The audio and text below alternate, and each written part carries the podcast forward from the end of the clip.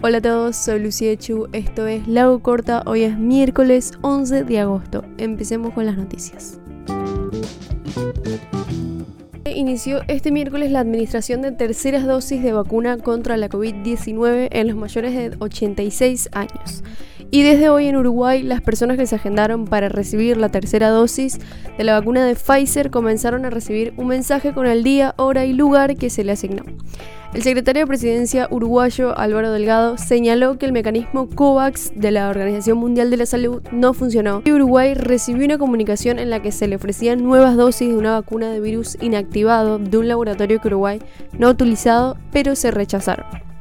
El Pleno de la Cámara de Diputados de Brasil rechazó la solicitud del presidente Jair Bolsonaro para cambiar el sistema de voto electrónico.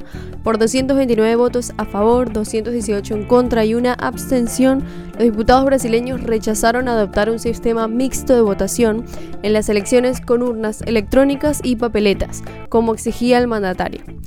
Representantes de los gobiernos de México y Estados Unidos sostuvieron diversas reuniones presenciales para discutir vías de cooperación bilateral y así abordar los flujos migratorios en la región. Acordaron seguir trabajando en políticas de cooperación económica para abordar el fenómeno migratorio desde Centroamérica, con especial atención en la generación de empleo en la región. TikTok se impuso a Facebook como la aplicación más descargada del mundo en 2020. La aplicación china se ha convertido en la única aplicación de las top 5 que no es propiedad de Facebook. El Senado de Estados Unidos aprobó un ambicioso plan de inversión en infraestructuras de 1.2 billones de dólares, que prevé el trabajo en rutas, puentes, transporte, internet de banda ancha y cambio climático. El proyecto recibió 69 votos a favor y 30 en contra en la Cámara Alta y es una victoria para el presidente Joe Biden, quien confía en impulsar este plan para salvar la economía de Estados Unidos del deterioro ocasionado por la pandemia.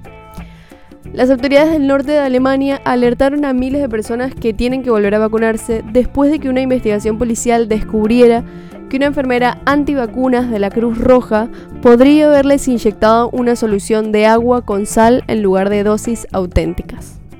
También en Alemania, una contundente huelga de conductores de trenes en reclamo de un aumento salarial del 3,2% y un bono por coronavirus de 600 euros dejó varados a miles de viajeros después de que el gobernador newyorkino Andrew Cuomo anunciara su renuncia este martes en medio del escándalo de acusaciones de acoso sexual, se reveló que su vice, Katie Hochul, pasará a ser la primera gobernadora en la historia de Nueva York, quien regirá hasta el final del mandato en el 2022. Esas son las noticias de hoy, no se olviden de compartir si les gustó, cuídense y hasta mañana.